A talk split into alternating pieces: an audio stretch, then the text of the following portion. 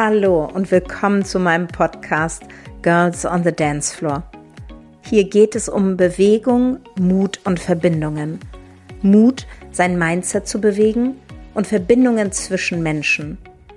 Und vor allem die Verbindung zu deinen Potenzialen. Wir wechseln gemeinsam die Perspektive. Wir lassen das los, was uns nicht mehr dient und wir stärken alles, was uns glücklicher und selbstbestimmter werden lässt. Ich werde dir inspirierende Menschen vorstellen, die mich auf meinem Weg geprägt, inspiriert und begeistert haben. Es geht hier um jede Menge Bewegung, Bewegung zu deinem glücklichsten Du. Und wir stretchen in dir, was dich noch zurückhält. Wir steigern alles, was dich in Bewegung bringt und dir Energie schenkt. Und dabei feiern wir unseren allerwichtigsten Muskel, unseren Lachmuskel.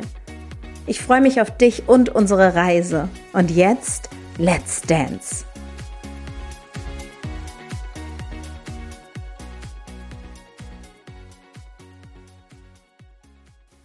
Hallo und herzlich willkommen zu meiner zweiten Episode von Girls on the Dance Floor.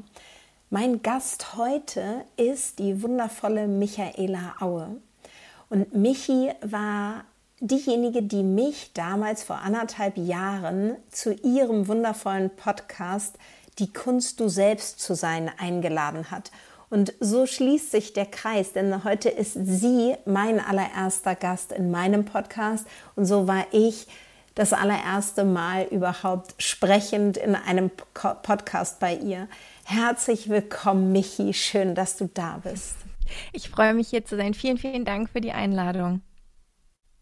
Michi, du bist Podcasterin, habe ich eben schon gesagt. Du bist praktizierende Meditationslehrerin und das auch schon seit vielen Jahren. Du bist Yoga-Lehrerin, du bist mediale Beraterin. Und heute sprechen wir tatsächlich über das Thema, was mich auch am allermeisten flasht, nämlich die Meditation, die ich auch wirklich erst ja so seit zwei Jahren so richtig aktiv in meinem Leben integriert habe. Und das die, ähm, der Podcast heißt ja Girls on the Dance Floor und da geht es ja ganz viel um Bewegung, das, das Bewegen von unserem Mindset. Und meine allererste Frage an dich ist, was hat dich dazu bewegt, in diese Meditationswelt einzutauchen? Tatsächlich meine Mutter.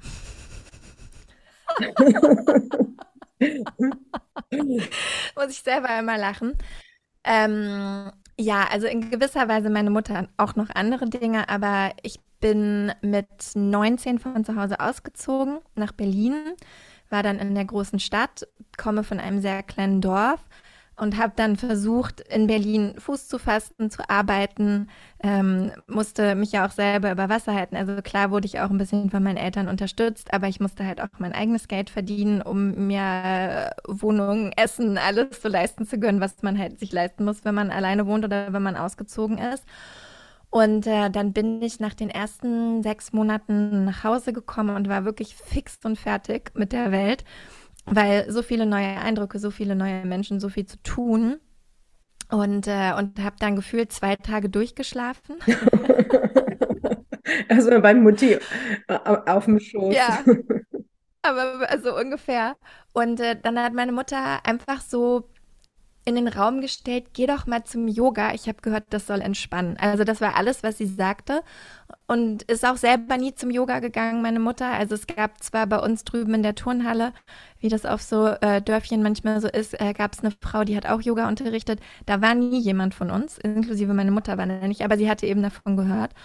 Und es war das erste und einzige Mal in meinem Leben, dass ich tatsächlich auf einen ihrer Ratschläge gehört habe und hatte dann eben auch eine Freundin, die damals nicht in Berlin, sondern in München lebte, die auch zum Yoga gegangen ist. Und dann habe ich bei der mal nachgefragt, ähm, was sie, was das eigentlich so ist und was sie so macht. Und dann hat sie mir ein paar Tipps gegeben und dann habe ich einfach ein paar Studios ausprobiert in Berlin. Hat dann auch ein bisschen gedauert. Die ersten zwei, wo ich war, da hat es nicht so resoniert und dann äh, bin ich irgendwann im Raum für Yoga bei Roland gelandet und äh, da bin ich dann die ersten Jahre auch geblieben und das war dann wie nach Hause kommen. Also ich meine, das ist jetzt über 20 Jahre her. Ich bin jetzt 41, wie gesagt, damals war ich 19. Das heißt, so wie heute Yoga leider verstanden wird, wurde es damals nicht praktiziert. Es ging nicht um Lululemon Yoga Pants, es ging nicht um irgendwelche akrobatischen Dance Moves und crazy Techno Musik, während man sich äh, bewegt, sondern Roland ist ein, also hat es von Anfang an geschafft, uns die Vielfalt von Yoga zu zeigen. Ähm, wir sind in die Philosophie eingestiegen. Klar, wir haben Yoga Asana gemacht. Ähm, wir haben meditiert, wir haben Konzentrationsübungen gemacht. Ja, also es, es gab alles, was was sozusagen, was Yoga eigentlich ist. Deswegen ist dieses, also selbst dieses zu sagen, du machst Yoga und Meditation, Yoga ist Meditation. Ja, man muss Meditation irgendwie immer so noch mal rausnehmen, damit, weil Leute halt, wie gesagt, heutzutage bei Yoga immer denken, aber warum es geht doch um die physische Bewegung und dabei ist Yoga der ganze Weg, die Art und Weise zu leben, wo das Ziel sozusagen ist, über die Meditation die Erleuchtung zu erfahren, ja. Und eigentlich ist es eins. Wir können es, also wir nehmen es trotzdem so raus, aber das ist, das ist halt das, also das ist das, wo ich herkomme und, ähm, und es war von der ersten Stunde bei ihm wirklich dieses Gefühl, okay, wow, ich bin hier irgendwo angekommen, wo ich gar nicht wusste, dass es das in mir selber gibt.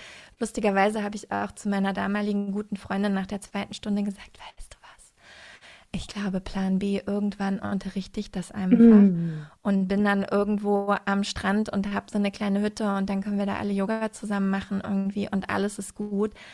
Little did I know, oh, ähm, ich bin zwar nicht in der Hütte am Strand, äh, du bist am Strand. So, okay, gut, jetzt gerade ja, aber das war immer, das war immer so da und ähm, und natürlich gibt es auch einen Grund, sage ich mal, also es gibt viele Gründe. Ne? Yoga, das vielleicht können Leute das nicht immer so mit dem Finger drauf tippen, aber dieses Gefühl nach Hause zu kommen, das ist ganz klar, dass das da ist.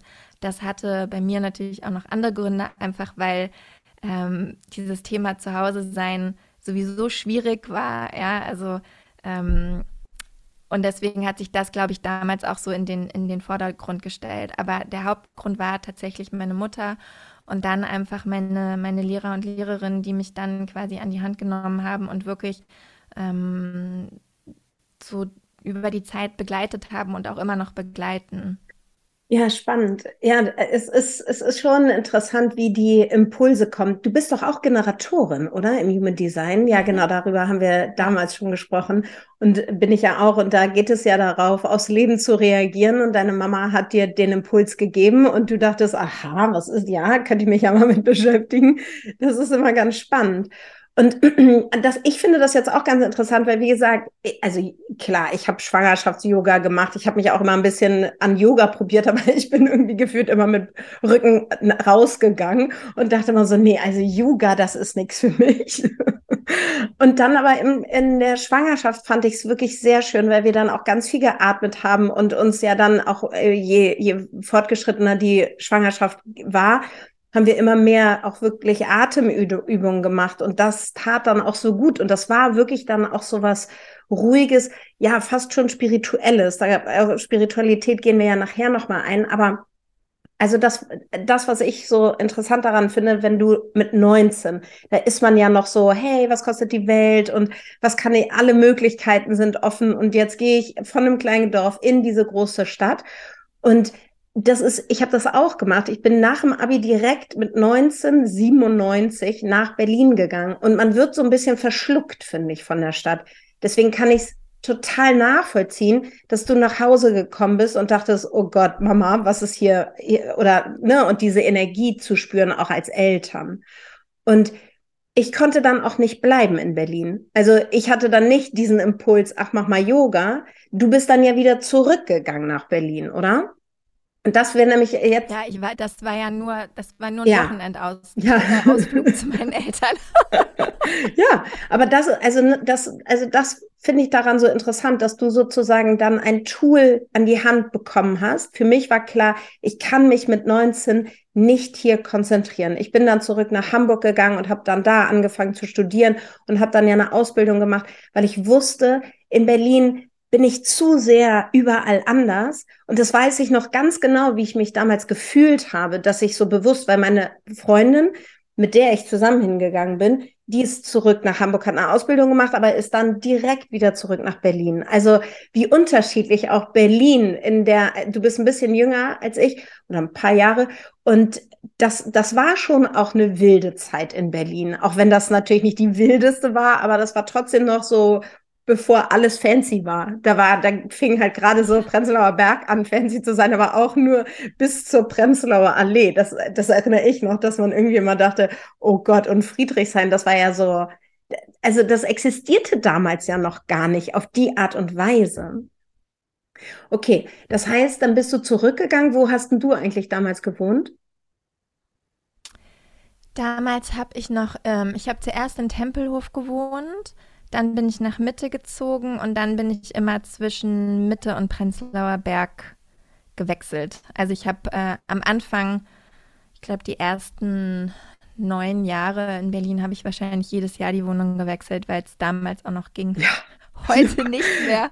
Es war schon die Zeit, wo, wo man eher gefragt wurde und eher noch Geld bekommen hat, wenn man die Wohnung bezogen hat, als dass man einen Makler bezahlt hat, Absolut. oder? Absolut. Ja, das waren schon verrückte Zeiten. Aber weißt du, für mich war das mit 19, da bist du ja auch noch auf der Suche nach deiner eigenen Identität, ja. Und ähm, diese Suche wurde bei mir, also die fängt im Teenageralter an, irgendwann. Und die wurde bei mir jäh unterbrochen. Ähm, ich musste mit zwölf in der Schule Mobbing erleben mhm. und das hat natürlich, und zwar sehr lange, also es ging über ein Jahr. Mhm. Und das hat natürlich hm, die, die Suche nach meiner eigenen Identität, also aufs tiefste erschüttert und so sehr erschüttert, dass ich mir gar nicht mehr über erlaubt habe, überhaupt eine Identität zu hm. haben. Also meine Schulzeit war bis zum Auszug damit war ich beschäftigt, eigentlich meine Identität so klein wie möglich zu halten. Ja, um, um bloß keine Aufregungen zu schaffen, um bloß nicht aufzufallen, um bloß nicht im Mittelpunkt zu stehen, um bloß nicht da zu sein. Also meine, ähm, meine Feinfühligkeit, meine, meine Hochsensibilität, natürlich kommt die daher, ja, weil ich die ganze Zeit damit beschäftigt war, zu antizipieren, wie andere sich verhalten, wie ich mich verhalten muss irgendwie oder besser verhalte, um sicher zu sein, um nicht wieder ja in dieses Erlebnis von, von diesem, ja, von dieser mentalen Gewalt zu kommen, wenn du so ja. willst. Und ähm, und dann war Berlin war ein totaler Befreiungsschlag, weil ich also alles und diese ganzen Erinnerungen erstmal hinter mir lassen konnte und zum ersten Mal auch mir wieder selber erlauben konnte, überhaupt auf die Suche nach meiner Identität zu gehen oder mir zu erlauben, so überhaupt eine zu mhm. haben. Ja, also ich habe natürlich vorher schon ähm, auch, als ich noch äh, zu Hause und in der Schule war, schon Therapie gemacht, also dass das überhaupt möglich war, über sowas nachzudenken. Und deswegen wundert es mich heute überhaupt nicht, dass Yoga da eben so eine große Rolle spielt, weil Yoga ist der, der Weg zur Selbsttransformation, ja, und, äh, und das Erkennen der eigenen Identität, ja. Ähm, ganz traditionell gesehen, die eigene Identität erkennen heißt eigentlich auch, also alle, wenn wir uns so als Zwiebel vorstellen, eine Schale nach der anderen so runterzuschälen, zum wahren Kern zu kommen, zu deiner Essenz in Verbindung mit deiner Seele zu gehen. Das sind immer so große Worte, das klingt auch immer gleich esoterisch.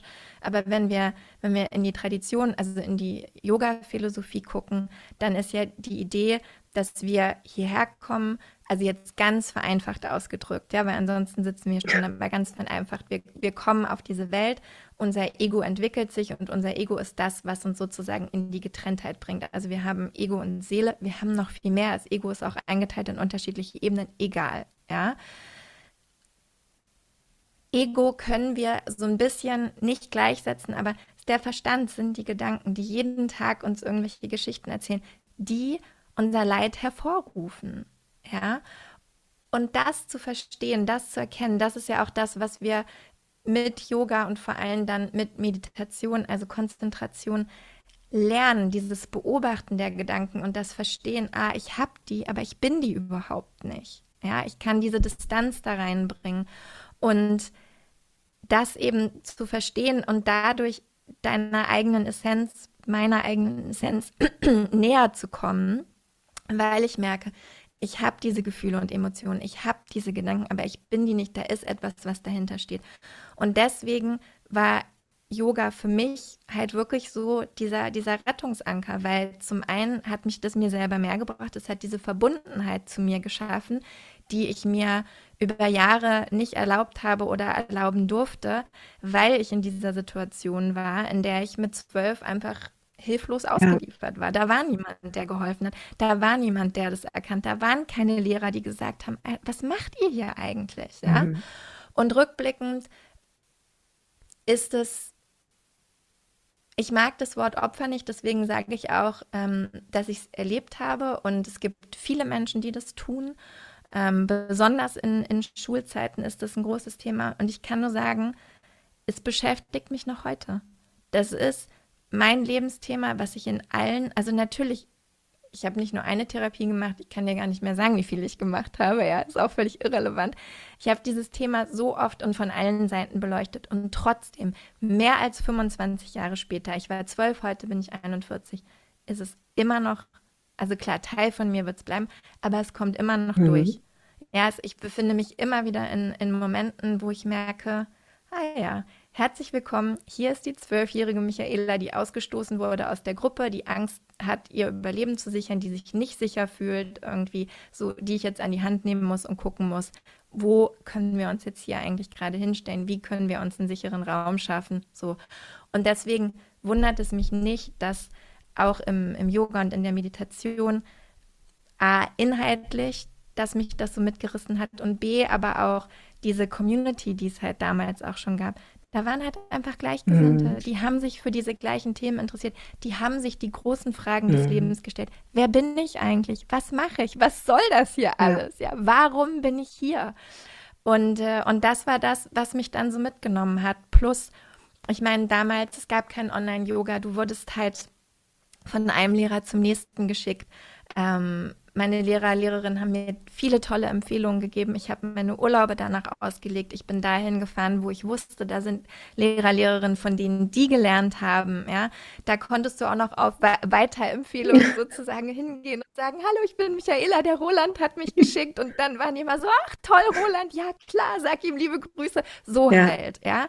Und dann warst du wieder direkt in der Community und hattest wieder direkt Anschluss, weil man sich untereinander kannte, ähm, weil man wusste, man interessiert sich für das gleiche mhm. Thema und du warst halt sofort willkommen. Und das war einfach ähm, und ist auch immer noch ein wunderschönes Erlebnis. Viel davon, deswegen klinge ich auch manchmal wie so eine alte Omi, viel davon fehlt mir, ja, weil so schön es ist, online zu unterrichten und gerade bei Meditationen finde ich das oft auch sehr sinnvoll.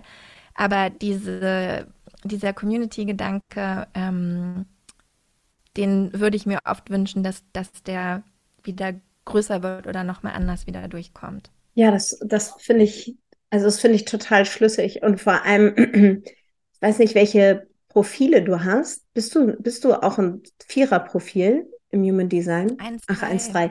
Weil ich empfinde das auch so, dass Community dieses Nahbare, dieses Menschen anfassen, also und anfassen auch im Sinne von bewegen und berühren, das ist noch mal was anderes, wenn man sich gegenübersteht. Da kann so viel, da kann einfach noch mehr transformieren, egal in welcher zwischenmenschlichen Verbindung.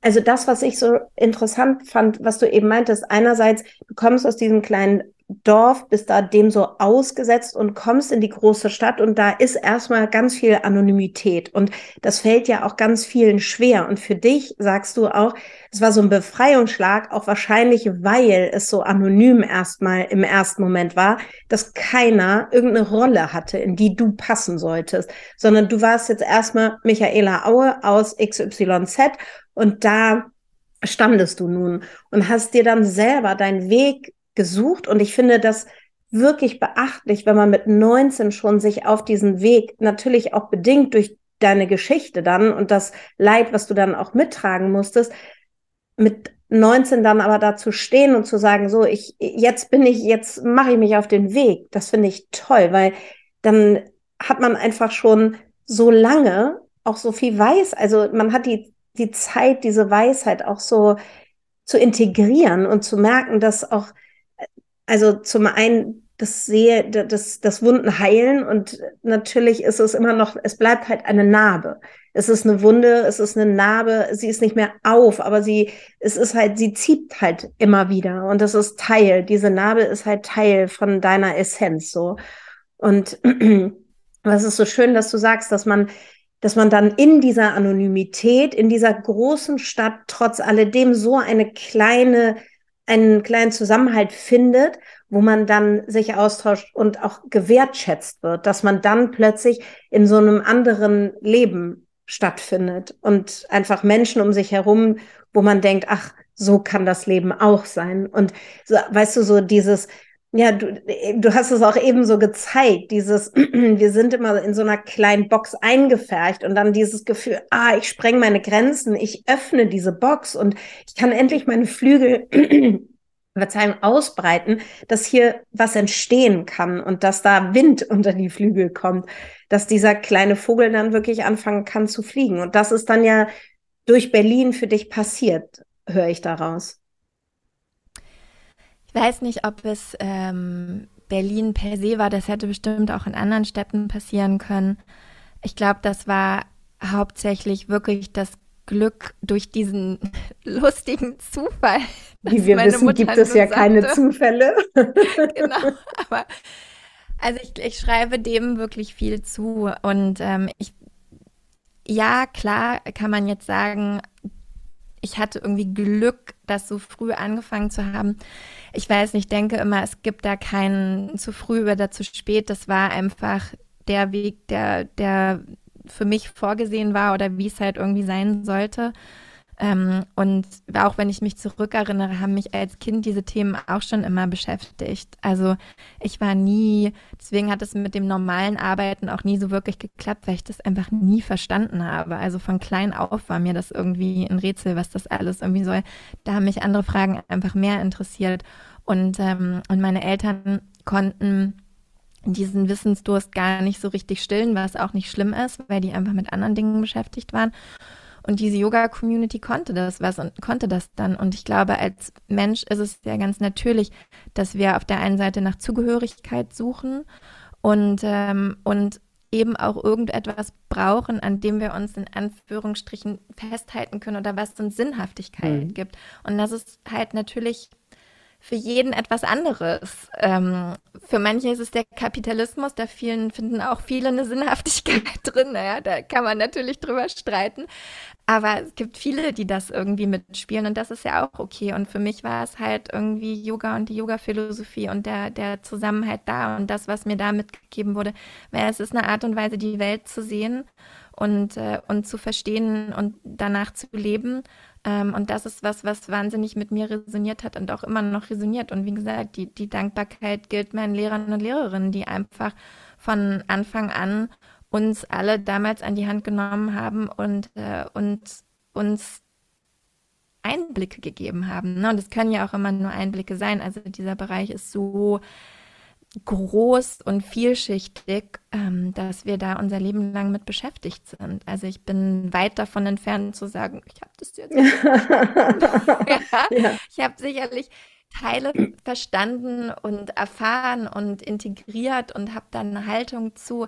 Aber da gibt es noch so viel, was, was ich lernen kann, was man auch wieder neu lernt. Ja, alte Lehren, mit denen man sich schon mal beschäftigt hat, die dann in anderen Momenten man noch mal wieder ganz neu versteht. Ja, und, äh, und das ist einfach das, das ist das Schöne daran und das ist das, ähm, was mir Halt gibt in meinem Leben, also auch heute noch, was ich spannend finde, was mich interessiert, womit ich mich gerne beschäftige, äh, was auch anstrengend ist. Ja, also das ist auch wichtig zu sagen, dass wenn man sich auf diesen Weg begibt, dass nicht alles nur Friede, Freude, Eierkuchen ist und dass es auch kein irgendwie Magic Zauberregen runterregnet oder irgendwas, sondern dass es halt Yoga und Meditation ist, ist nicht nur Selbsttransformation, es ist, äh, es ist Reflexion über das wahre Selbst und das ist halt unangenehm.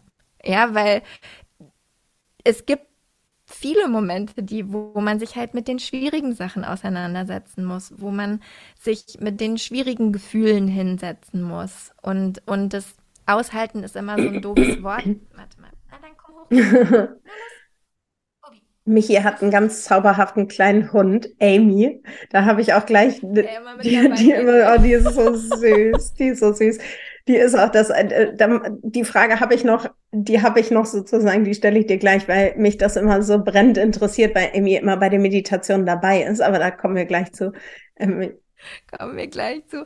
Genau, also ja, das, ähm, das ist halt dann eben manchmal auch schmerzhaft und manchmal auch desillusionierend auf gewisser Weise. Und trotzdem ist es, mir fällt nur das englische Wort ein, trotzdem ist es rewarding. Ja, ja. Also so am, am, am Ende kommt trotzdem was in Anführungsstrichen Gutes bei raus, ohne das jetzt irgendwie so bewerten zu wollen. Also es lohnt sich, auf dieser Reise zu sein, weil man so viel mehr über sich selber versteht und, äh, und dadurch auch eine ganz andere Kapazität für andere haben kann, weil das ist auch wichtig zu sagen, ja, klar, ähm, geht es viel um, um einen selber und, und diese Verbundenheit zu sich selber und dieses Erkennen des wahren Selbst.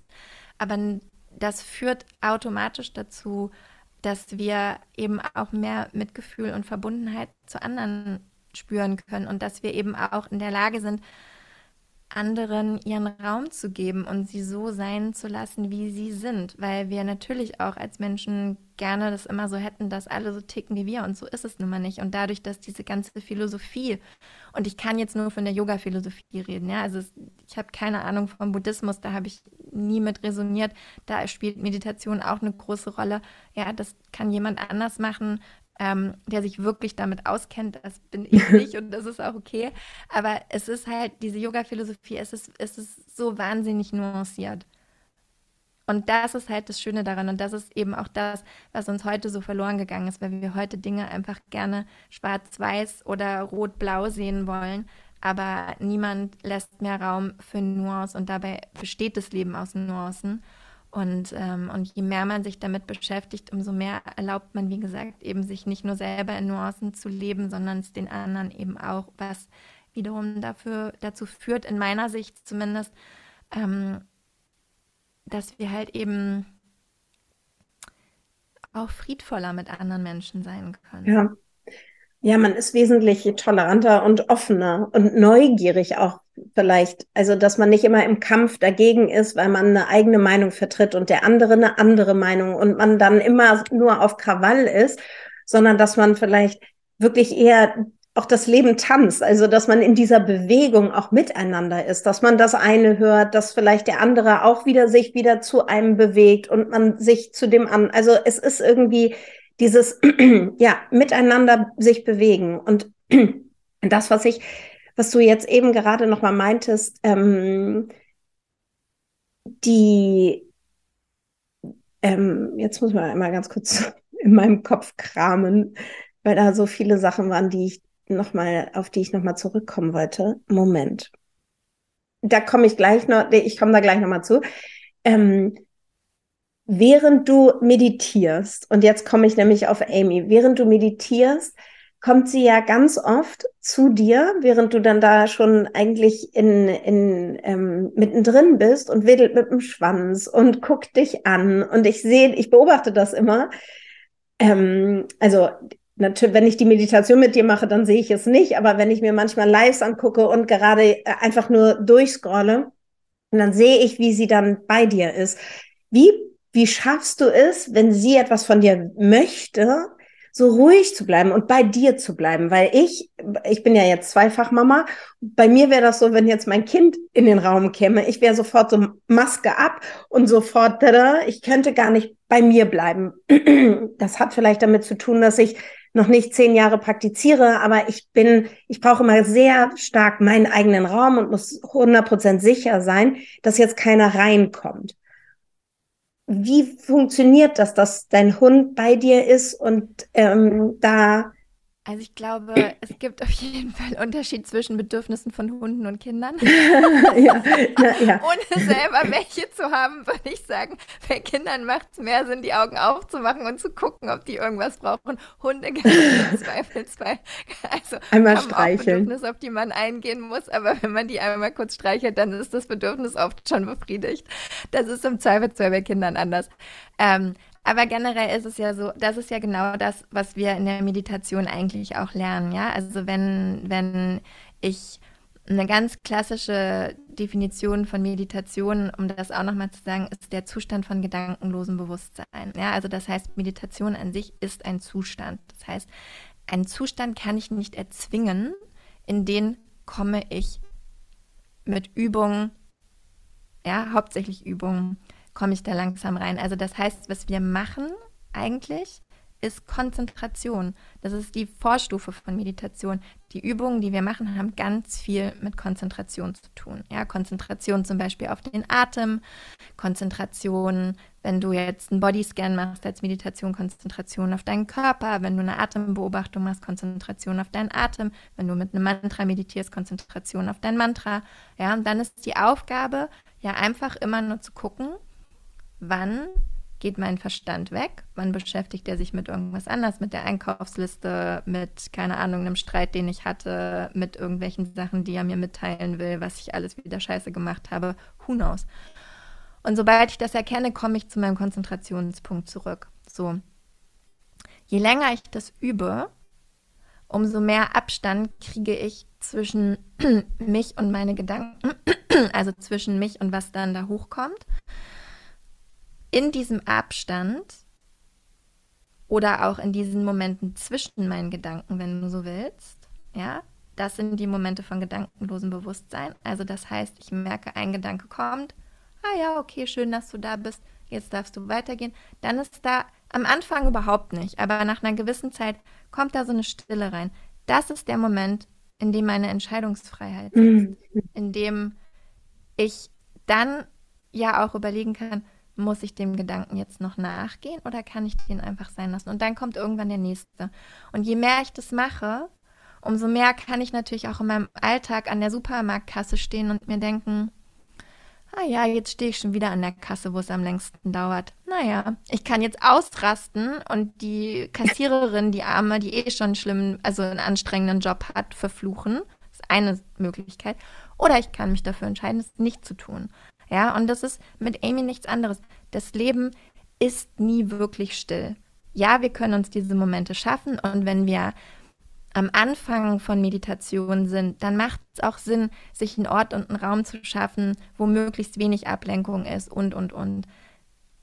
Wir üben aber damit, dass uns diese Ablenkung halt eben nicht aus dem Konzept bringt. Deswegen, ich nehme es wahr, dass sie kommt und das war's. Mhm. Ah ja, Amy kommt. Und dann komme ich wieder zurück. Und das ist alles eine Übung. Mehr, also mehr in Anführungsstrichen ist es nicht.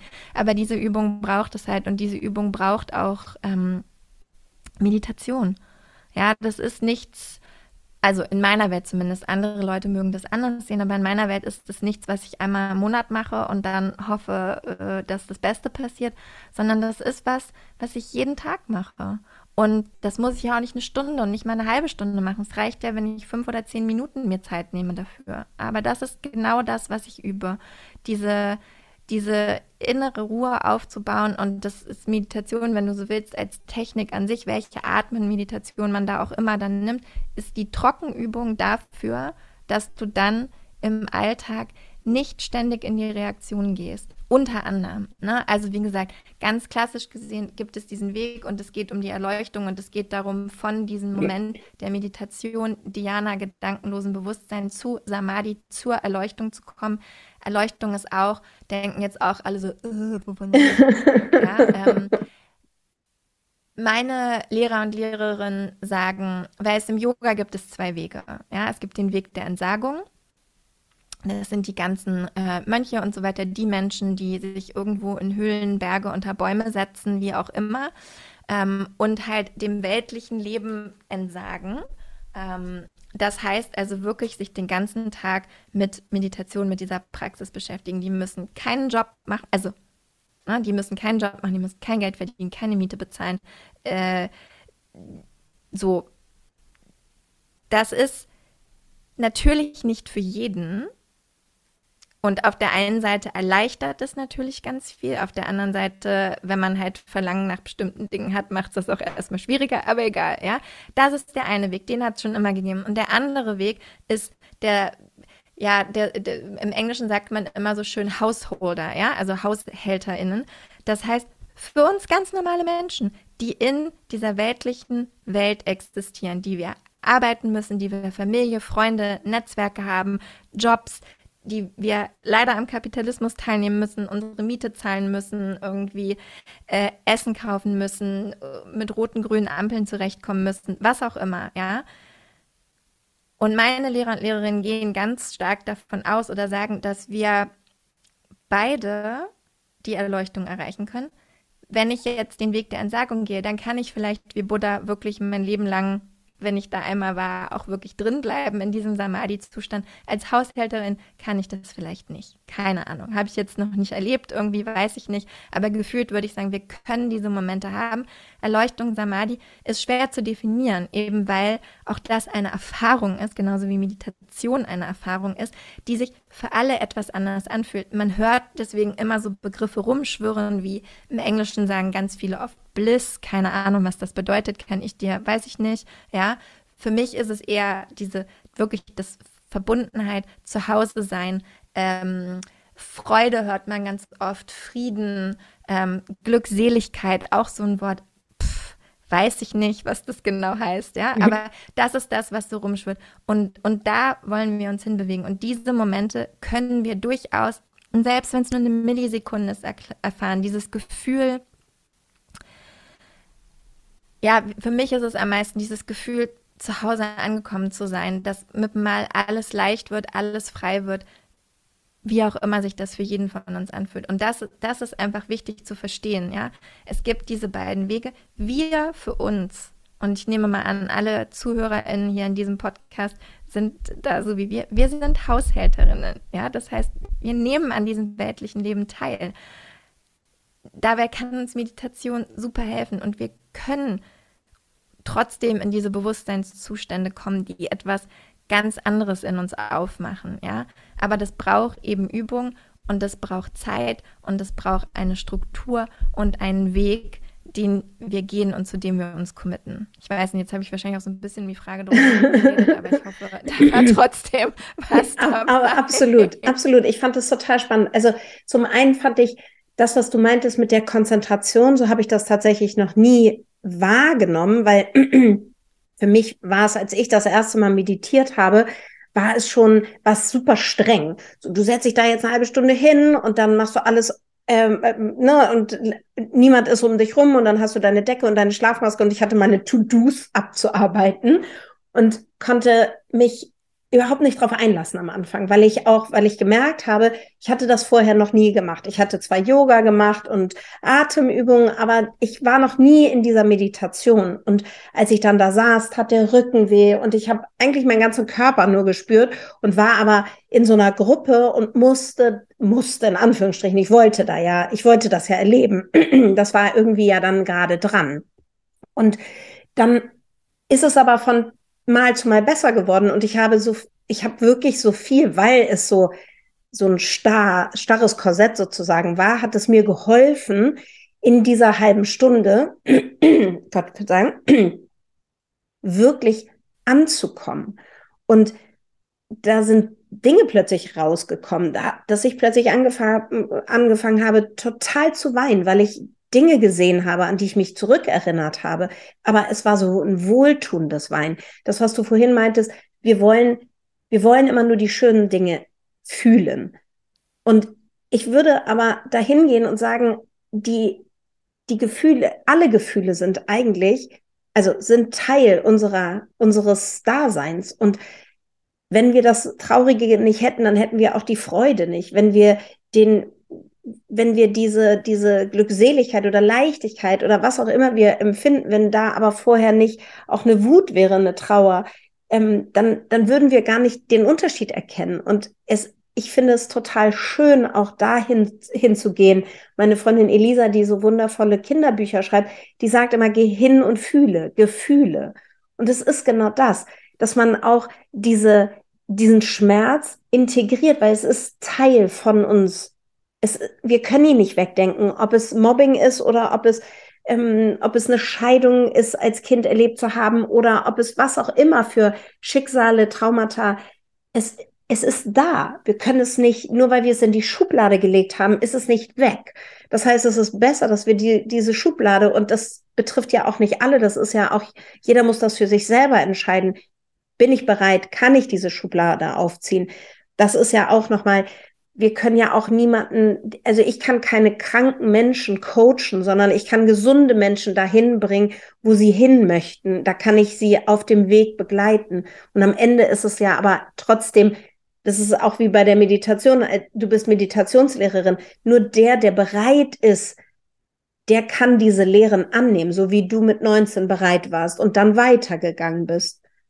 Und das, was du jetzt meintest mit dieser Konzentration, dass da immer diese eine, dieser eine Moment der Lehre ist, wo du, oder das hast du vielleicht anders genannt, aber wo du dann wirklich frei mit deinen Entscheidungen bist. Das fand ich gerade so, ach, das war so ein Aha-Moment wieder, weil das ist genau das, was ich auch immer in den Meditationen fühle. Wenn ich manchmal mit einer Frage, oh Gott, ich muss jetzt, ich bin ja so ein People-Pleaser und ich muss jetzt jemandem eine Absage erteilen oder ich möchte das nicht machen oder ich muss Nein sagen, ich muss Grenzen setzen.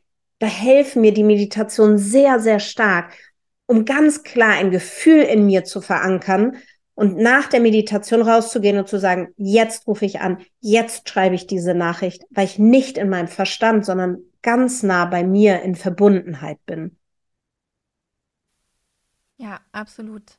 Also das fand ich jetzt irgendwie und das, was ich auch so spannend fand, was du eben meintest, dieses, ja, wir müssen gar nicht, wir müssen uns sich nicht allem entsagen, sondern Meditation, und das war auch so eine meiner Fragen, muss man spirituell sein, muss man irgendwie jeden Tag drei Stunden meditieren, um, um überhaupt so das zu erfahren?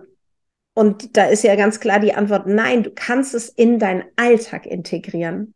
Ja, du, du. Ich glaube, was die, ja, was diese Spiritualität angeht, ich glaube, da ist wieder, da ist, da ist Kontext und Nuance wieder mhm. recht, äh, wichtig, ja, weil Meditation, Yoga und Meditation sind aus sich heraus spirituelle Praktiken. Mhm. So, jetzt ist die Frage, was bedeutet Spiritualität? Ja. Im Sinne von Yoga bedeutet Spiritualität die Frage, wer bin ich? Und ich glaube, das ist eine Frage, die wir uns alle schon mal gestellt haben. So, und der komme ich eben, wenn ich mich, also klar, anders.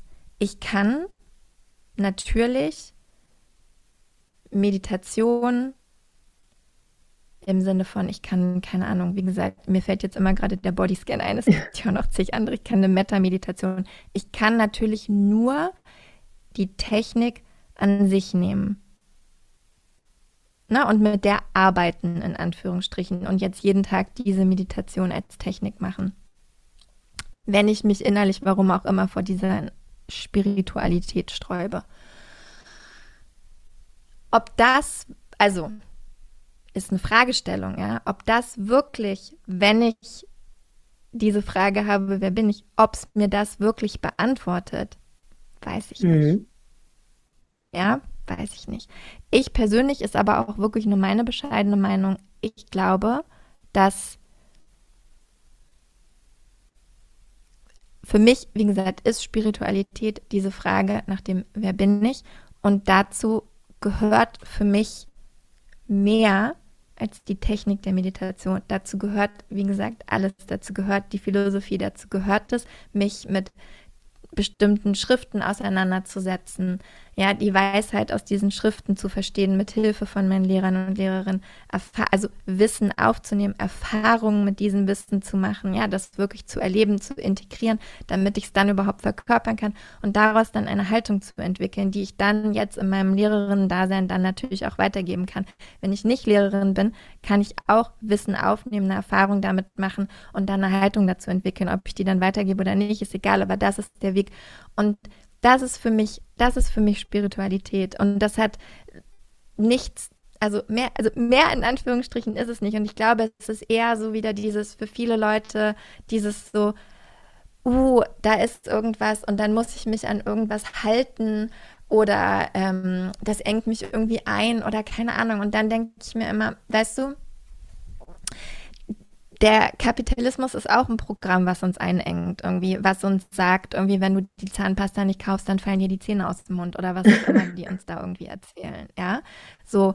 Und in das Programm möchtest du einkaufen, aber in das Programm, also jetzt Programm in Anführungsstrichen, in das Programm Yoga, was dir sagt, du bist, du kommst vollständig und komplett auf diese Welt und du bist richtig so, wie du bist, aber du, du, du, sobald du hier landest, entsteht automatisch dieses Gefühl der Getrenntheit. Und das ist das, was wir versuchen quasi aufzulösen während unseres Lebens.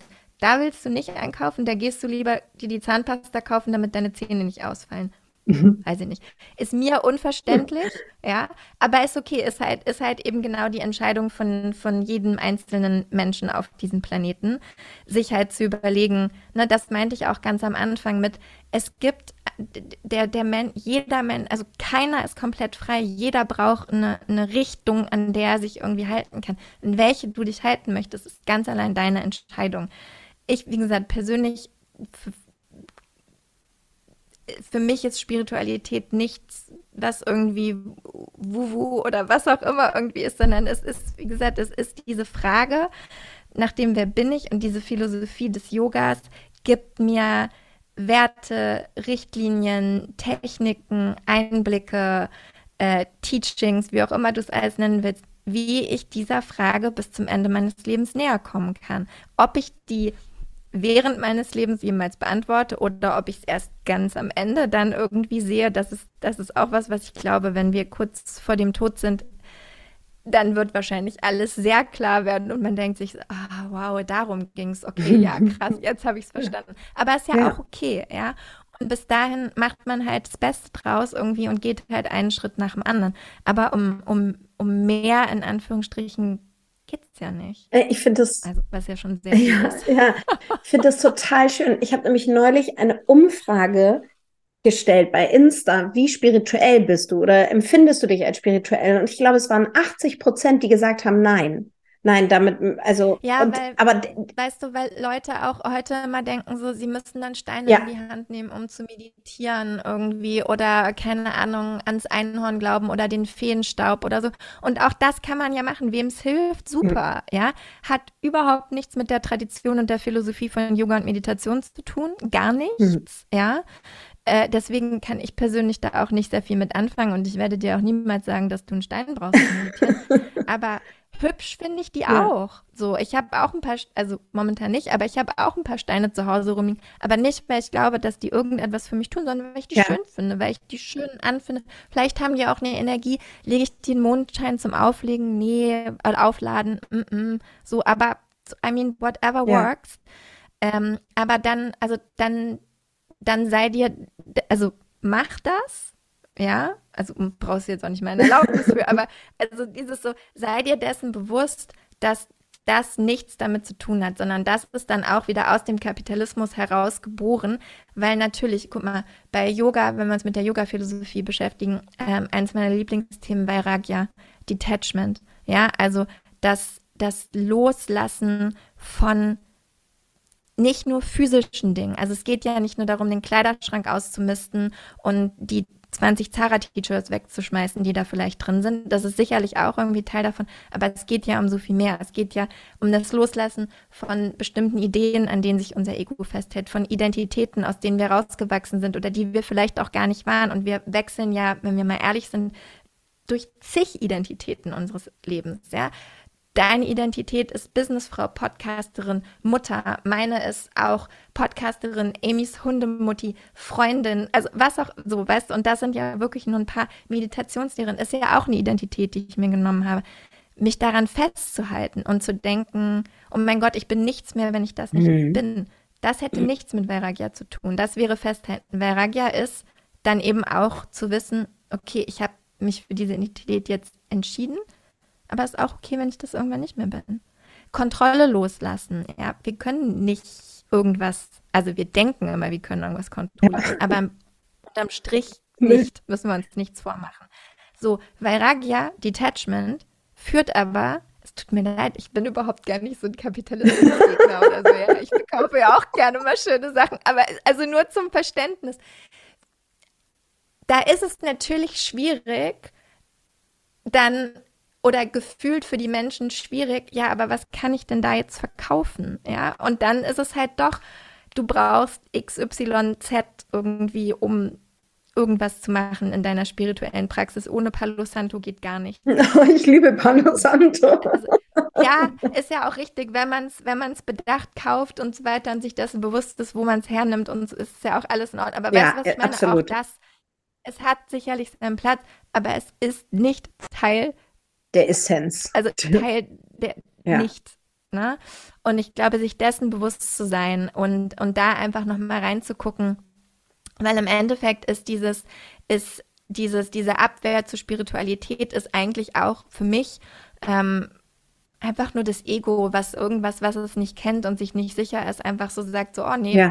schaue ich mir gar nicht erst ja. an. So. Und wie gesagt, auch das ist es okay. Es muss ja auch nicht, also ich glaube, es würde vielen Menschen helfen, aber muss man halt selber gucken oder ob es dann irgendwas anderes ist, ne?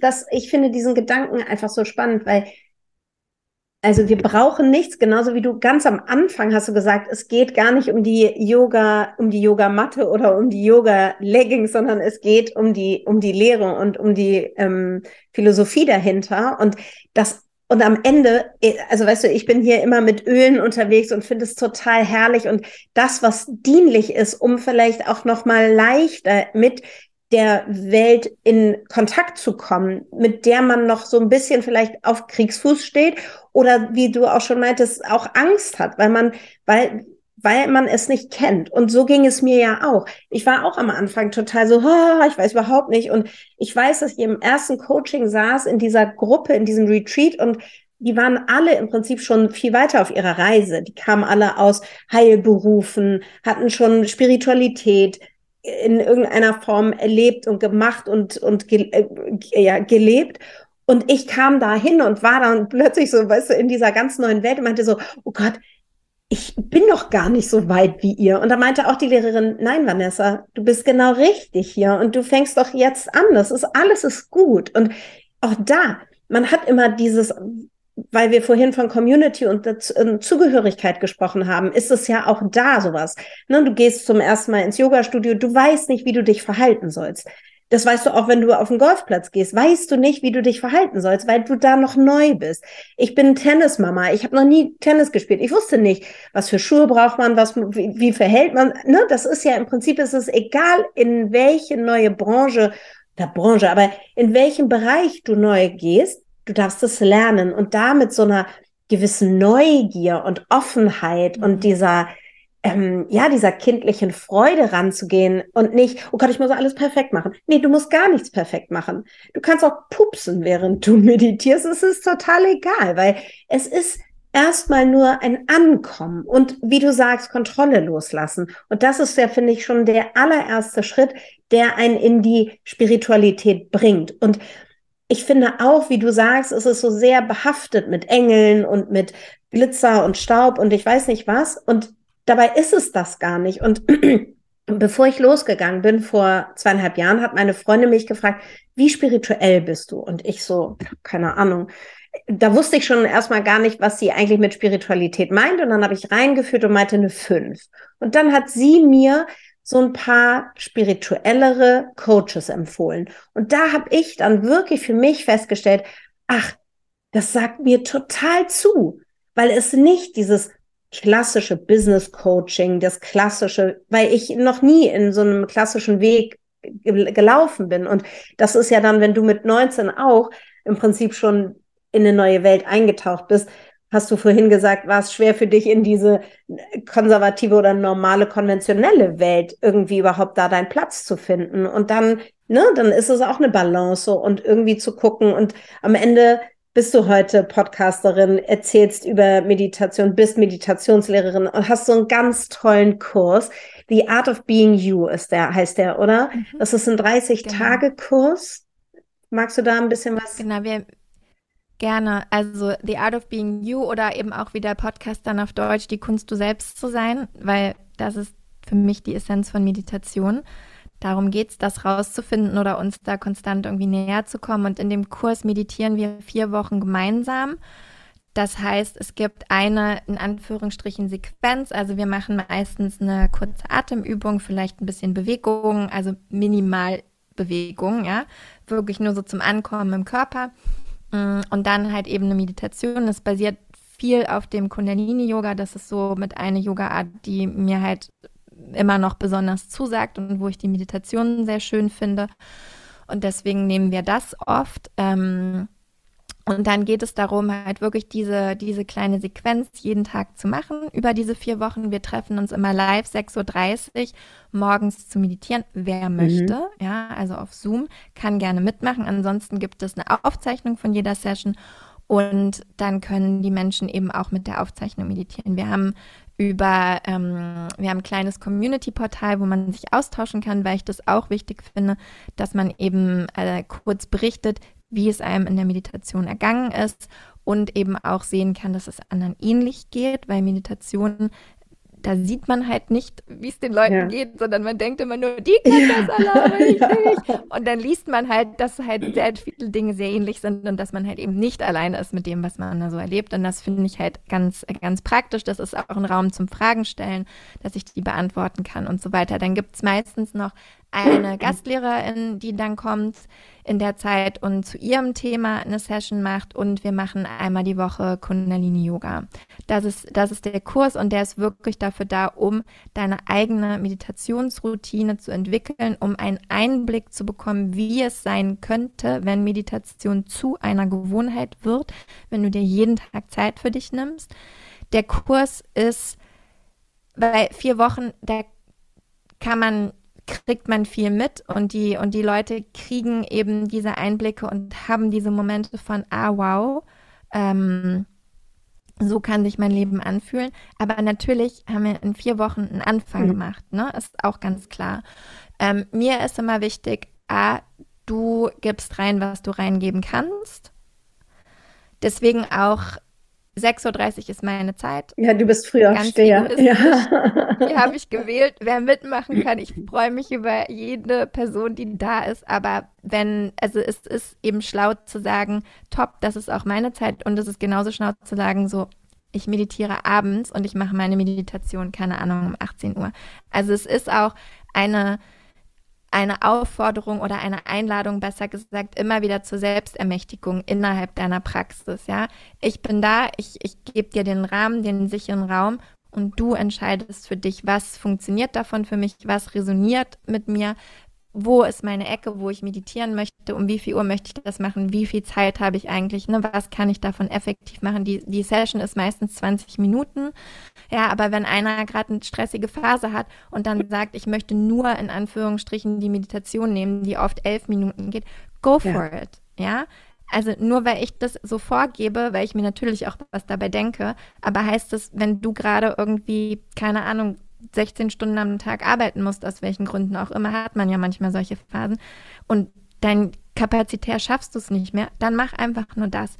Ja, und das, da versuche ich die Leute immer wieder zu ermutigen, in dieser Balance zu sein zwischen sich diese Zeit für sich wirklich zu nehmen, realistisch zu sein, also dieses Dranbleiben spielt natürlich auch eine ganz große Rolle dabei und diese schwierigen Zeiten des Widerstandes oder Momente des Widerstandes da gemeinsam sozusagen durchzugehen und so einen Rahmen zu bekommen. Du kriegst auch pro Woche Journaling-Aufgaben, so die man machen kann, aber nicht muss, die aber dich dir und deiner Praxis einfach näher bringen. Ne? Und wie gesagt, die Idee ist wirklich, diese Routine für dich zu erfahren zu gucken, wie es dir damit geht und einen Weg zu finden, wie du das regelmäßig in deinen Alltag einbauen kannst, damit du mehr Ruhe hast, damit du mehr Freude empfindest, damit du mehr in Verbundenheit mit dir bist, damit du sehen kannst, wie dein Leben sich positiv ändern kann, wenn du dich regelmäßig damit auseinandersetzt. Ja, das ist so schön. Also das ist wirklich so schön. Ich weiß noch gar nicht, ich weiß gar nicht, warum ich das noch gar nicht gemacht habe. Das klingt so toll. Ich bin so begeistert gerade, dass ich denke, so der nächste Kurs, ich bin dabei. Hast du schon einen Termin, Michi? Ähm, es wird Anfang Juni. Okay. Warte mal. Im, also Können wir in die Show Notes schreiben? Juni, ja, genau. Ich sag dir da auf jeden Fall nochmal ganz, weil ich jetzt gerade dabei bin, festzulegen, im Zweifelsfall, ähm, ja genau, im Zweifelsfall wird es sowas wie äh, der 5. oder der 6. Juni, aber da sage ich nochmal ja. Bescheid. Ähm, kannst du dann in die Shownotes tun. Aber es, es, kommt jetzt auf jeden Fall einer. Ich wurde auch schon wieder gefragt, es war jetzt gerade, äh, wir hatten vorab drüber gesprochen, hier ist gerade viel Instabilität in meinem Leben und deswegen ist es mir gerade schwer gefallen, ähm, ein Datum zu finden, wo ich das Gefühl habe, ich schaffe es, diese Gruppe auch wirklich zu halten und die, diese vier Wochen durchzuführen. Ähm, aber ich, ich, ich komme ihm näher, ja. deswegen. Und jetzt, wo die Anfragen schon da sind, ich, also mir fehlt es ja auch. Ja. Ne? Und äh, jetzt baue ich mir diesen Rahmen gerade wieder, damit es den nächsten Kurs gibt. Ja, und manchmal kommt aus der Stabilität die andere Stabilität wieder zurück. Man, manchmal weiß man nicht, was war zuerst da, die Henne oder das Ei. Absolut, ja. absolut. Und was wir auch noch machen, ähm, ist im September, Oktober gibt es noch eine Fortbildung, mhm, Meditationslehrerin. Äh, für Menschen, die halt vielleicht schon Yoga unterrichten, TherapeutInnen, PsychologInnen, Coaches, ähm, HypnosetherapeutInnen haben wir jetzt, ähm, Bodyworkerin, BreathworkerInnen, ja, also alle Menschen, die schon mit Menschen zusammenarbeiten. Das ist mir wichtig. In der Fortbildung geht es darum, die in die Basics der Philosophie einzutauchen, einfach um zu wissen, okay, was sind eigentlich die Hintergründe, was, was ist sinnvoll zu wissen für Meditation, wenn ich das weitergeben möchte. Ähm, es wird dann auch gute Einblicke geben, mit wem man da noch tiefer eintauchen kann, weil natürlich die Fortbildung ist 50 Stunden, da wow. kann ich wirklich nur einen kleinen Überblick ja. geben. Ja, aber man kriegt, wenn man sich mit etwas näher beschäftigen möchte, dann auf jeden Fall gute Hinweise. Ähm, wir werden uns ein paar Meditationen intensiv angucken. Was ist eben die Struktur? Wie leite ich das an? Wie gebe ich dem Ganzen meine eigene Stimme? Wie schaffe ich einen sicheren Raum online und offline? Ja, was ist, was muss ich da wissen? Wie führe ich die Leute da durch? Ähm, wir machen auch viele praktische Sachen. Das ist eine zertifizierte äh, Weiterbildung, Fortbildung von der Yoga Alliance. Also das betrifft hauptsächlich die Yoga-LehrerInnen, für die ist das spannend, ja. Ähm, aber einfach, weil es mir, weil ich merke, dass man Meditation viel an andere Gebot, Angebote anschließen ja. kann, ja, oder die Angebote erweitern können. Ähm, aber es funktioniert halt eben nicht mit, ah, ich habe hier mal sechs Monate eine YouTube-Meditation ja. gemacht und die leite ich jetzt einfach an, ja, weil dafür ist, das funktioniert ja. nicht, ja. Ähm, da muss man einfach mehr zu wissen, um Leuten das auch richtig mit, also richtig in Anführungsstrichen, aber richtig mitzugeben. Und das ist mir einfach wichtig. Ähm, es ist so oder so bei allem, was wir in diesen Bereichen machen, Healing Arts nenne ich es immer gerne, es ist eh eine lebenslange selber Weiterentwicklung. Ich glaube, das wissen alle Menschen, die in dem Bereich arbeiten auch. Und ich glaube, deswegen sind wir da auch alle drin, weil wir es halt eben spannend finden, uns selber ständig weiterzuentwickeln und dieses dann eben weiterzugeben. Und äh, genauso ist es mit Meditation auch. Und mir ist halt einfach wichtig, ähm, dass wir da auch viel in, in die Praxis kommen und es auch eben Austausch gibt über die eigenen Erfahrungen im Anleiten. Ähm, ich, wie gesagt, bin seit über 20 Jahren in diesem Bereich ähm, und habe viel gesehen und mitbekommen. Und eine meiner größten Stärken ist halt wirklich dieses Halten von Gruppen und diesen Menschen Raum für Erfahrungen zu geben. Und, ähm, und darum geht es in Meditation. Und wie gesagt, die Philosophie spielt da auch eine wichtige Rolle, dass man muss wissen, wo es herkommt und warum man das macht, was man macht. Ne? Aber das ist wirklich, da gibt es einen guten Überblick, damit ich weiß, okay, da, ne, das ist mein, mein Backbone sozusagen, aber dann wirklich, wie gehe ich mit Gruppen, Einzelmenschen um? Was steht überhaupt hinter diesen Meditationen? Wofür sind die hilfreich? Wann nehme ich was? Ja, das, das schauen wir uns in der Fortbildung alles an. Ach, klingt super, klingt wirklich mega. Also ich könnte noch stundenlang weiterquatschen. Ich habe jetzt gerade auf die Uhr geguckt und wir haben ja zum Abschluss uns noch mal überlegt, dass wir also damit für alle die, die sich tatsächlich noch nie damit beschäftigt haben und wir jetzt den Experten bei uns haben, hat Michi angeboten noch mal eine ganz kurze kleine Atemübung, mit uns zu machen, weil ich finde, das ist auch ein super Einstieg in den Tag oder aus dem Tag raus, dass ihr jetzt, wenn ihr gerade vielleicht unterwegs seid mit Kinderwagen, am Kochen seid, den Wäscheberg ähm, macht oder auch bügelt, dass man jetzt einmal ein bisschen zu, zu in die Stille geht und einmal mit Michi zusammen atmet. Und ich würde sagen, danach äh, würde ich gar keine Worte mehr verlieren, sondern wir gehen wirklich aus der At äh, Atmung raus. Und ich möchte mich ganz herzlich bei dir bedanken. Es war so, so spannend. Ich konnte auch so viel mitnehmen und also wirklich herzlichen Dank. Vielen Dank. Ich danke dir, es war mir ein großes Vergnügen. Ähm, und genau zur Atemmeditation. Ich mache einmal kurz hier meinen Timer auf. Ähm, meine Lieblingsübung. Ihr seht mich Gott sei Dank nicht, weil sonst muss ich immer dazu sagen, dass ich nicht E-Mails Wir machen eine ganz, ganz simple Atemübung. Und zwar einfach nur schauen wir gleich, dass unser Ein- und Ausatmen gleich lang ist. Ja, also ich, ich helfe dir gleich auch in den Sitz rein und alles, aber nur, dass du weißt, was kommt. Einatmen, vier Zähler, ausatmen, vier Zähler, was einfach dazu führt, dass wir uns, uns unser Nervensystem aus gleichen. Ja? Also das heißt, wenn du zu Hause bist, ähm, dann schau gerne, wie du dich hinsetzen möchtest, auf dem Stuhl, Beine auf dem Boden, äh, hüftweit geöffnet, auf dem Kissen, auf der Couch, so dass du gut mit geradem und aufrechten Rücken sitzen kannst. Das ist wichtig. Kannst nochmal die Schultern entspannen. Kannst dein Gesicht entspannen, die Stirn, dein Kiefer. Und dann schau mal, ob du die Augen schließen möchtest oder ob du einfach den Blick nach unten Richtung Boden richtest. Und dann erlaub dir hier kurz in deinem Sitz anzukommen.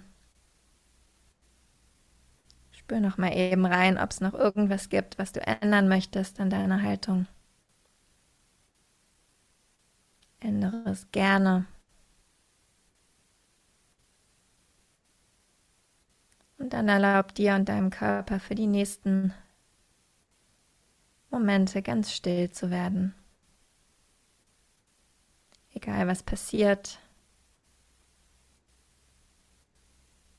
dein Körper bleibt ganz ruhig, ganz ausgerichtet, ganz aufrecht.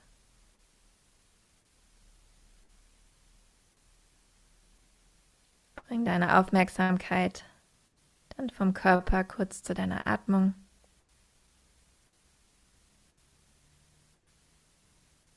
Beobachte den natürlichen Rhythmus deines Atems ganz so, wie der Atem jetzt von alleine durch deine Nase ein- und ausströmt.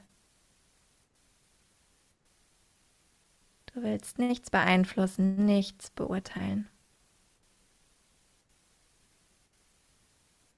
Der Atem fließt Ganz von alleine.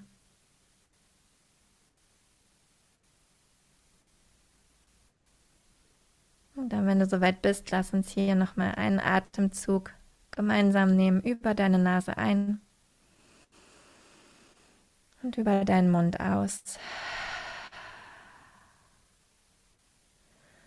Und dann lass uns beginnen, Ein- und Ausatmen hier gleich lang werden zu lassen. Einatmen, vier Zähler, ausatmen, vier Zähler. Wir machen die ersten Runden zusammen. Und dann hast du kurz Zeit für deine eigene Erfahrung. Und dann mit deiner nächsten Einatmung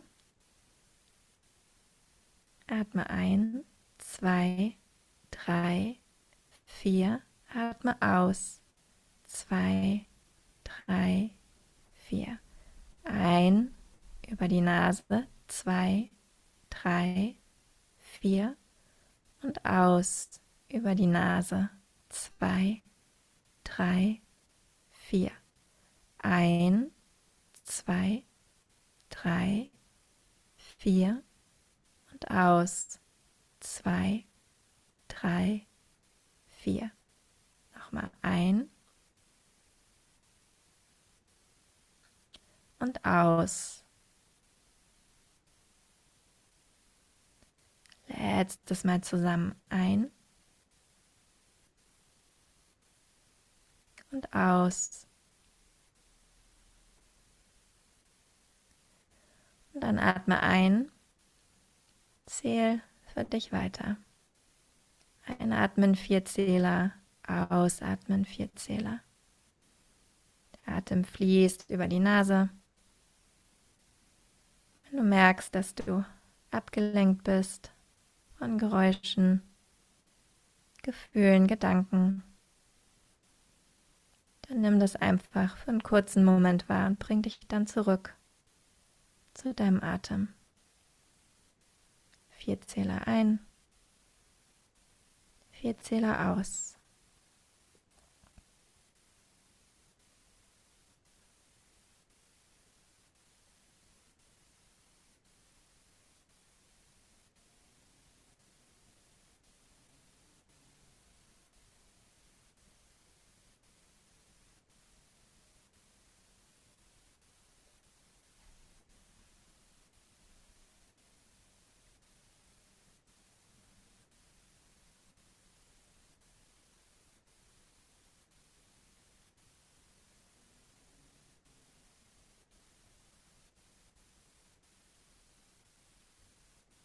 Egal, was passiert. Du bleibst bei deinem Atem. Vier ein, vier aus.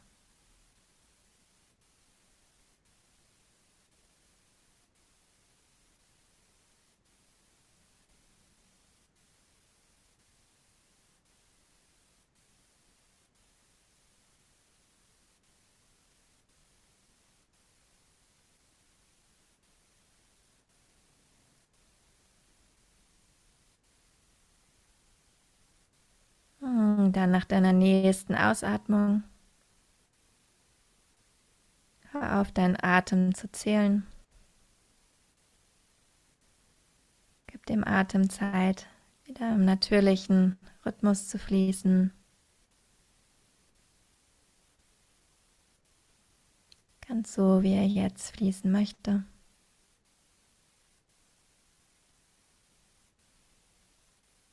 Wenn du magst, kannst du eine Hand auf deinen Brustkorb legen. Und dann nimm dir hier kurz Zeit, um nachzuspüren, wie ist dein Körper, wie ist dein Verstand, wie ist dein Atem.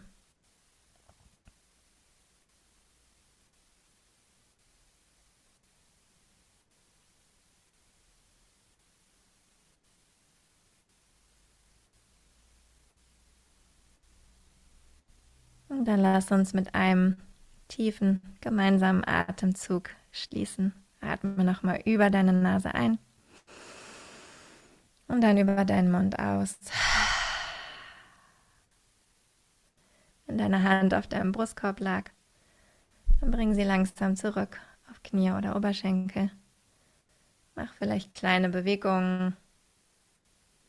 Das, was sich jetzt gut anfühlt. Streck die Arme, Beweg dich von rechts nach links, das, was du brauchst. Und dann, wenn du soweit bist,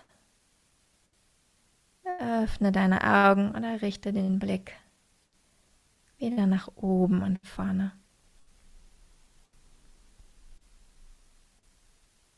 Willkommen zurück. Vielen Dank. Vielen Dank dir für diese schöne Stunde. Gerne. Wir sehen uns wieder. das war nicht das Fall. Ende, Michi. Das war erst der Anfang. Ich glaube, die Frauen, jetzt rede ich doch, ich glaube, die Frauen haben einen Zugang bekommen. Ich glaube, es ist, du hast nochmal auf so eine schöne Art und Weise denen die Tür geöffnet. Und das ist das, was ich auch hier möchte. Das weißt du genau, was du gesagt hast, die Verbindung zu uns selbst, aber auch die Verbindung zu anderen und dass man Menschen kennenlernt und auch Themen, mit denen man vielleicht noch nicht so in Berührung gekommen ist, vielleicht einfach aus ähm, ja aus unterschiedlichen Gründen und da einfach die Tür zu öffnen. Vielen Dank für deine Türöffnung heute. Sehr, sehr gerne. Genieß den Tag in der Sonne. Hab eine schöne Zeit in Portugal. Das mache ich. Bis Danke dann, dir. Michi. Tschüss. Tschüss.